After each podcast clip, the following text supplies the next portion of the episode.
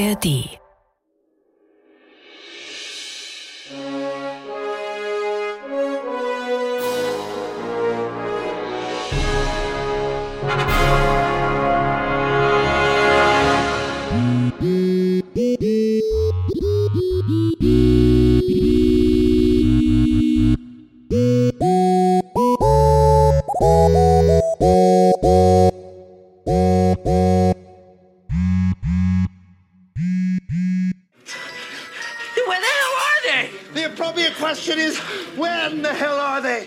Der große Tag. Endlich ist er gekommen. Unsere Jugendlichen aus Dresden bekommen ihre Smartphones nach fünf Tagen Entzug wieder und kehren zurück in die Zukunft. Heute war es soweit. Wir haben unsere Handys wieder. Heute war der Tag der Tage. Auf diesen Tag habe ich ziemlich lange gewartet. Flugmodus. Vier Jugendliche ohne Handy. Ein MDR-Podcast mit Greta Taubert. Wir erinnern uns. Vor einer Woche haben die vier SchülerInnen ihre Handys dem Lehrer Sebastian Metzner gegeben. Und der hat sie in einen Tresor in der Schule eingeschlossen. Bevor sich der Tresor nun wieder öffnet, möchte ich mit euch aber noch einen ganz besonderen Schatz teilen. Ich habe nämlich das Tagebuch von Sebastian Metzner bekommen. Von ihm stammt ja auch die Idee mit dem Handyverzicht. Wenn euch das nicht sagt, hört einfach in den Prolog rein. So ein Experiment zähle zu den Sternstunden eines Lehrerlebens, sagt Metzner. Also hat er sich auch Notizen gemacht. Am letzten Tag der Reise ins analoge Zeitalter ist ihm etwas völlig Unerwartetes passiert. Etwas, das Metzner in seiner ganzen Berufslaufbahn noch nie erlebt hat. Ich habe ihn gefragt, ob er mir seinen Tagebucheintrag als Sprachnachricht schicken kann. Ich betrete die 208 ein zwölfer Abiturkurs, drei Stunden. Ein Geräuschgewirr. Unmengen von Stimmen liegen übereinander. Und doch ist es eine Stimmung. Alles gleicht einem Ton. Alles beieinander. Uno im Pulk. Wirrnis, kaum auflösbar. Wer hier mit wem spielt, wer mit wem spricht, wer dazugehört und wer nicht. Ich lasse mir Zeit, gehe zum Schrank und wühle darin herum. Halte mich zurück. Ob das auffällt? Als die letzte Karte nun fällt, unüberhörbar laut knallt sie mit der ganzen Faust auf den Tisch, stimme ich ein. Auf geht's, auf geht's, auf geht's, auf geht's, auf geht's, auf geht's, auf geht's, auf geht's. Lehrer Metzner hat das Experiment als Beobachter begleitet, dafür offenbar viel alibimäßig im Schrank gekramt und mitbekommen, es ist endlich wieder laut und lebendig in den Pausen. Es wird Karten gespielt, Einige Jungs machen Klopfstreiche bei der Parallelklasse. Ein Mädchen erzählt von ihren Krimis, die sie gerade pausenlos liest. Fast wie früher steht zwischen den Zeilen. Was wäre das Leben ohne die Schule? Diese einmalige Anstalt menschlicher Erziehung. Denn bedenken Sie, wir lernen nicht für die Schule, sondern für das Leben. Plötzlich gehen in Metzners Klassenzimmer 208 alle auf ihre Plätze. Es ist so still im Raum, als hätte jemand die Mute-Taste gedrückt. Alle Schüleraugen sind auf Metzner gerichtet. Anspannung ist im Raum. Metzner spürt, wie die Blicke zwischen ihm und dem Bildschirm hinter ihm hin und her wandern. Grinsen. Lachen. Feixen, wie er sagen würde. Metzner guckt hinter sich und sieht, sein Hosenstall ist auf die ganze Wand projiziert. Die SchülerInnen hatten die Dokumentenkamera von einer besonderen Textstelle auf eine besondere Körperstelle gedreht. Ich versuche mir nichts anmerken zu lassen, spreche die ersten Worte aus, greife dabei nervös an meine Hosentasche. Die gesamte Klasse grinst weiter, immer heftiger. Während ich spreche und gleichzeitig überlege, wie ich das löse, grinse auch ich in mich hinein. Nicht übel für den Anfang. Das erste Mal, dass ich hier hochgenommen werde. Ein Gelächter.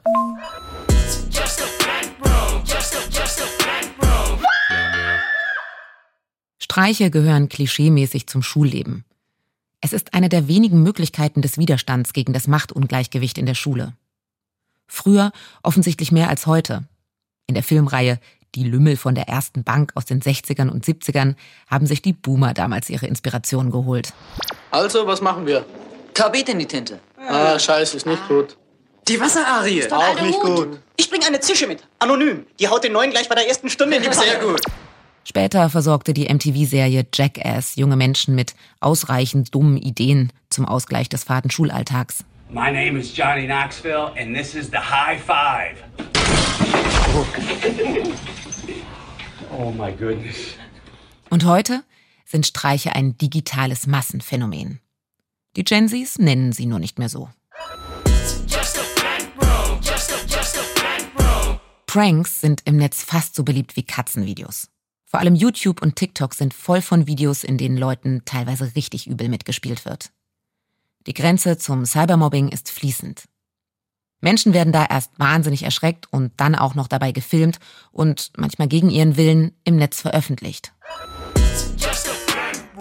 Dass SchülerInnen auch mal selber einen Prank starten, ist dagegen laut Lehrer Metzner selten geworden. Er hat es in seinem Lehrerleben noch nie vorher erlebt. Trotz oder gerade wegen der vielen Prank-Videos im Netz. Und für Jana waren die kleinen Streiche auch Sternstunden, weil sie so etwas ebenfalls noch nie erlebt hat. Heute war es schön, denn wir hatten viel Spaß dabei, Herrn Metzner einen Streich zu spielen. Wir hatten viele Ideen und waren so kreativ wie noch nie. Lisa hat die Docke-Camp zugeklebt und andere hatten die Idee, seine Sachen wie das Federmäppchen, die Kaffeetasse und mehr zu verstecken. Ich bin froh, dass ich die Gelegenheit habe, hier in Deutschland so eine gute Beziehung zu meinem Lehrer zu haben.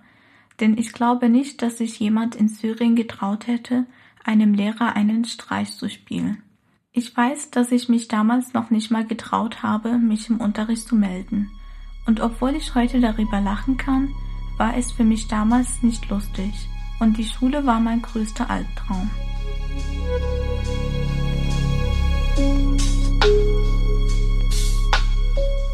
Jana genießt die kurze analoge Frechheit. Kurz vor der Rückkehr in die große digitale Freiheit – Sie hat in den Tagen im Flugmodus gespürt, es ist verdammt schwer, den Versuchungen von Instagram und TikTok zu widerstehen. Gegen den Unterhaltungsfaktor eines gut in Szene gesetzten Online-Pranks kommt wohl keine verdrehte Dokumentenkamera an.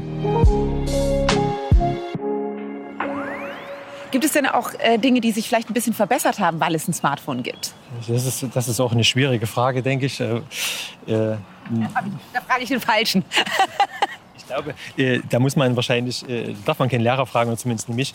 Sebastian Metzner ist Lehrer für Geschichte, Gemeinschaftskunde und Gesundheit und Soziales. Fächer, in denen SchülerInnen lange Aufsätze über die ganz großen Themen unserer Gesellschaft schreiben. Er kann über sie den Zeitgeist sehen. Ich habe mich nach dem Experiment mit ihm auf dem Heidefriedhof in Dresden verabredet. Lag einfach logistisch günstig. Aber auf den Wegen zwischen schwarzen Grabsteinen frage ich mich schon, Will Metzner am liebsten Handys beerdigen? Ich glaube, dass man äh, im Unterricht verschiedene Karten spielen sollte. Äh, einerseits natürlich bringen diese digitale Medien große Vorteile in der Anschaulichkeit, in der Informationsgewinnung etc. Aber ich glaube, dass wir auch gut beraten sind, wenn wir das nicht als einzige Möglichkeit begreifen der Wissensvermittlung, sondern auch analoge Dinge zu bieten haben. Einfach damit sozusagen die Welt noch erreichbar bleibt um es jetzt vielleicht ein bisschen dramatisch auszudrücken, ja, aber der Zugang zu Büchern, zu Bibliotheken, zu, äh, zu Buchläden oder auch der Zugang zu einem Text äh, eine Stunde lang einen Text zu bearbeiten, äh, halte ich für absolut wichtig. Ja. Geht da ja ganz viel irgendwie um auch Selbststeuerung ein bisschen zu ähm, trainieren, oder? Also Sie müssen die Erfahrung machen, dass es auch ohne geht und dass es auch äh, am Ende trotz Anstrengung richtig gut gelingen kann. Also es muss ein Gefühl am Ende bei rumkommen. Es darf jetzt nie in Verbot ausarten oder es darf jetzt nie in, in Zwang ausarten, sondern es muss eine Zugangsmöglichkeit sein, die am Ende den, den 17-, 18-Jährigen zeigt, dass das lohnenswert ist. Dass das mir selber auch was bringt, auch wenn es jetzt nicht sofort spannend ist oder wenn es jetzt nicht sofort auch mich anspricht, äh, an der Sache dran zu bleiben. Was ist denn der Lohn? Der Lohn ist, dass ich Dinge begreife. Intensiv begreife. Also, dass ich wirklich auch das Gefühl habe, ich habe ein Thema intensiv bearbeitet und auch verstanden. Und ich kann auch anderen darüber etwas erzählen, vermitteln und dann von meinen Erfahrungen auch ja, kundtun. Das ist der Lohn, denke ich. Haben Sie das Gefühl, dass durch dieses Experiment Flugmodus das ein bisschen angeteasert wurde? Naja, ich, ich, ich ähm, denke schon, dass das eine wichtige Erfahrung ist. Ich, äh, langfristig gesehen kann ich das schlecht beurteilen. Also wir reden ja hier von einer Woche und das ist ja ein relativ kleiner Maßstab, äh, wenn man das so betrachtet. Und trotzdem denke ich schon, dass äh, sowas nachhaltig auch wirken kann, wenn man es zum Beispiel wiederholen würde oder wenn man es regelmäßig machen würde, dann, dann schon, ja, dann, dann auf jeden Fall. Von einer Woche, ich denke, eine Woche ist eine wichtige, wichtige Erfahrung mal gewesen, aber dass das jetzt grundlegend etwas verändert, das glaube ich nicht. Back to the future, bin allein im Hotel. High Life, Skyline, guck ich bau auf mir selbst. Bring die Aids wieder back, bring die Nights wieder back. Ich war viel zu lange weg, Jimmy J, ich bin next. Ich bin back to the future, bin allein im Hotel. High Life, Skyline, guck ich bau auf mir selbst. Bring die Aids wieder back, bring die Nights wieder back. Ich war viel zu lange weg, Jimmy J, ich bin next. Ich bin back to the future, ich bin Martin McFly. Ich war nie wirklich weg, nur in einer anderen Zeit. Ich hab eigentlich keine Lust auf irgendein Gespräch, aber bin wieder am Handy, bis die Sonne untergeht. Am letzten Schultag vor den Ferien bekommen die SchülerInnen nicht nur ihre Zeugnisse, sondern auch ihre Handys zurück aus dem Schultresor. Lehrer Metzner erinnert die Stimmung im Raum als angespannt. Aber nicht im Sinne von freudig und erwartungsfroh, sondern eher voller Furcht über das, was sich in der kleinen Parallelwelt so alles angesammelt haben könnte. Nachrichten, Push-Notifications, Erinnerungen. Einer nach der anderen nimmt das Telefon wieder aus der Blechkassette.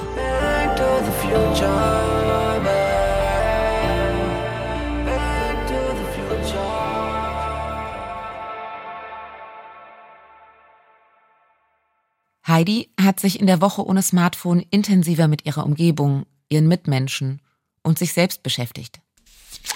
Irgendwie wollte ich mein Handy heute gar nicht wiederhaben. Diese Woche war so ruhig und entspannt. Ich war auch produktiver und ich habe mich gesünder gefühlt. Wenn ich schon daran denke, allen Leuten zu antworten, die mir geschrieben haben, bekomme ich Kopfschmerzen. Diese Woche hat mir gezeigt, dass es auch mal ohne Handy geht. Da ich anfangs noch keine Lust hatte, mein Handy anzuschalten, habe ich das erst zu Hause gemacht. Ein verpasster Anruf, circa 130 verpasste Nachrichten. Ist an sich nicht viel, aber nach einer Woche ohne Handy war ich trotzdem direkt wieder angespannt und gestresst. Auch Hava, die ohne Handy plötzlich mehr mit ihren Geschwistern gespielt hat, freut sich nicht besonders, als sie in die Kiste greift. Sie hatte endlich keinen Druck mehr, alle Nachrichten zu beantworten. Und unendlich viel Zeit. Als wir unsere Handys bekamen, sollten wir dies gemeinsam einschalten. Komisches Gefühl kam dabei hoch, aber kein gutes. Den Rest des Tages habe ich versucht, mein Handy nur zu verwenden, um Nachrichten zu beantworten und natürlich zu gucken, ob mein Crush was gepostet bzw. geschrieben hat. Jana dagegen freut sich auf diesen Moment. Für sie war die Woche ohne Smartphone besonders schwer. In den Tagen im Flugmodus hat sie erkannt, dass sie suchtähnliches Verhalten zeigt. Ihr Smartphone erwartet Jana dementsprechend sehnsüchtig. Auf diesen Tag habe ich ziemlich lange gewartet. Es hat sich mehr wie ein Monat als eine Woche angefühlt, und doch war die Vorfreude größer als das eigentliche. Denn leider erhielt ich fast gar keine Nachrichten von Freundinnen oder Bekannten, und auch auf den sozialen Medien verpasste ich anders als erwartet nicht viel. Darüber muss ich nachdenken, und mich fragen, was ich denn dachte verpasst zu haben. Für Jonas ist das Smartphone ja vor allem ein Werkzeug. Er bekommt am Ende der Woche zwar viele Nachrichten, aber das löst bei ihm keine Freude aus. Im Gegenteil. Gleich nach dem Anschalten kamen mir mehrere Nachrichten entgegen. Und da hatte ich schon keine Lust mehr. Als ich alle zusammenzählte, kam ich auf 430 Nachrichten und 10 E-Mails. Da schaltete ich das Handy gleich wieder aus, da mir das schon beim Hinsehen einfach zu viel war. Ich bin back to the future, ich bin Martin McFly. Ich war nie wirklich weg, nur in einer anderen Zeit. Ich hab eigentlich keine Lust auf irgendein Gespräch, aber bin wieder am Handy, bis die Sonne untergeht. Eine Woche ohne Smartphone. Manche nennen das auch Digital Detox. Wie bei anderen Fastenexperimenten, zum Beispiel Fleisch, Zucker oder Koffein, entsteht auch beim Smartphone-Fasten bereits nach wenigen Tagen eine Euphorie. Der verzichtende Mensch hat das Gefühl, sein Leben im Griff zu haben. Das zeigen die Tagebücher der Jugendlichen deutlich. Es war nicht immer einfach, aber keine und keiner möchte auf die Erfahrung verzichten. Trotzdem funktioniert die komplette Abstinenz auf Dauer nicht. Langfristig ist es laut psychologischen Studien sinnvoller, die Handyzeit nur zu reduzieren. Schon eine Stunde weniger am Telefon macht körperlich aktiver und geistig zufriedener. Das haben übrigens mittlerweile auch die Social-Media-Plattformen erkannt und bieten den NutzerInnen an, ihre Plattformzeit zu begrenzen, Likes auszublenden und die Push-Notifications auszustellen. Es gibt auch Apps, die die Handyzeit kontrollieren oder dich auffordern, vor dem Öffnen von Instagram dein Telefon dreimal rumzudrehen oder andere peinliche Sachen zu machen. Letztens habe ich gelesen, man solle sich eine peinliche Plüschhülle fürs Telefon holen, damit man es aus Scham nicht so oft in der Hand hat. Wie sieht also für Jugendliche ein richtiger Umgang mit dem Smartphone aus? Hier im Podcast werde ich keine Merksätze an die Tafel schreiben. Dafür haben wir ja einen Lehrer, der uns den Weg zurück in die Zukunft weist.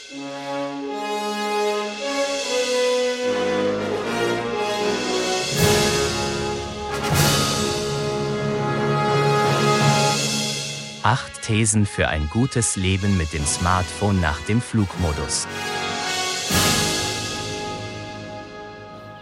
These 1. Ich glaube, dass wir auch Zeiten brauchen, wo das nie möglich ist, nie da ist. These 2. Reduzieren heißt ja nie wegnehmen oder äh, völlig verbannen. These 3. Man muss auch reglementieren, um den Schaden zu begrenzen. These 4. Ich denke immer, dass wir eben nicht immer nur das Zubehör der Maschine sein sollten, sondern die Maschine das Zubehör für uns. These 5. Nein, ich muss nicht so simultanfähig sein, wie es mir die Maschinen vielleicht dann irgendwann mal ermöglichen. These 6. Der wesentliche Unterschied zwischen de, dem Buch und eben auch dem digitalen Lesen ist einfach die, die Begrenzung.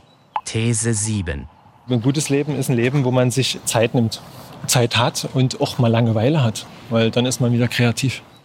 These 8. Das macht das Leben aus. Also Zeit zu haben. Das waren acht Thesen für ein gutes Leben mit dem Smartphone nach dem Flugmodus.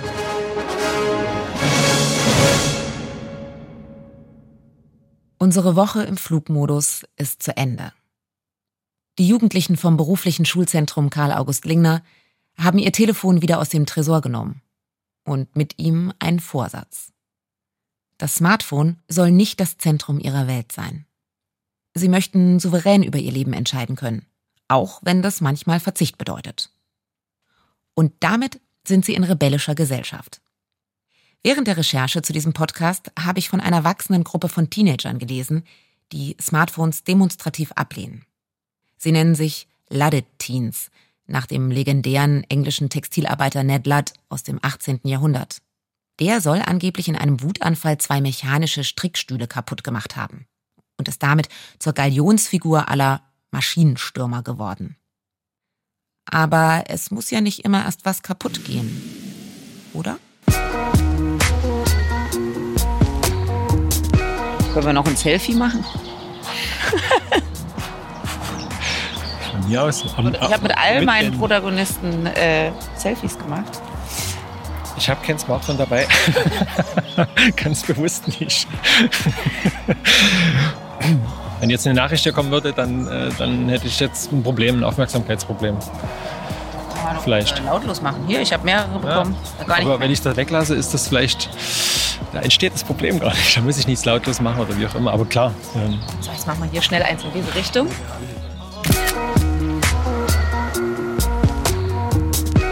Jetzt müssen wir leider noch ein Be Real machen. Na klar. Würdest du mir die Ehre erweisen und mit dabei drauf sein? Okay. Vielleicht kommt das macht man da? Ich weiß gar nicht, wie Be Real geht. Also, das macht eine, äh, ein Foto von dem, was wir vor uns haben und was hinter uns ist. Und das schicke ich jetzt an alle meine Friends. Aber das sind, ich bin nur mit sechs Leuten da befreundet. Also sind nur meine allerengsten Freunde. Das ist gerade meine Lieblings-App. Die muss ich mal ausprobieren. Machen wir noch ein Selfie? Klar. Obwohl ich auf Selfies immer hässlich aussehe, aber das ist mir egal. Auf Instagram. Ach, na dann. ist ja kein Problem. Nee, die Elbe muss im Hintergrund sein. Das ist ja gut mit dem Licht, jetzt ist gerade nirgendwo. Stimmt. Rum. Also, das ist, du bist die Expertin. Na klar. Ey, du siehst voll gut aus. Naja.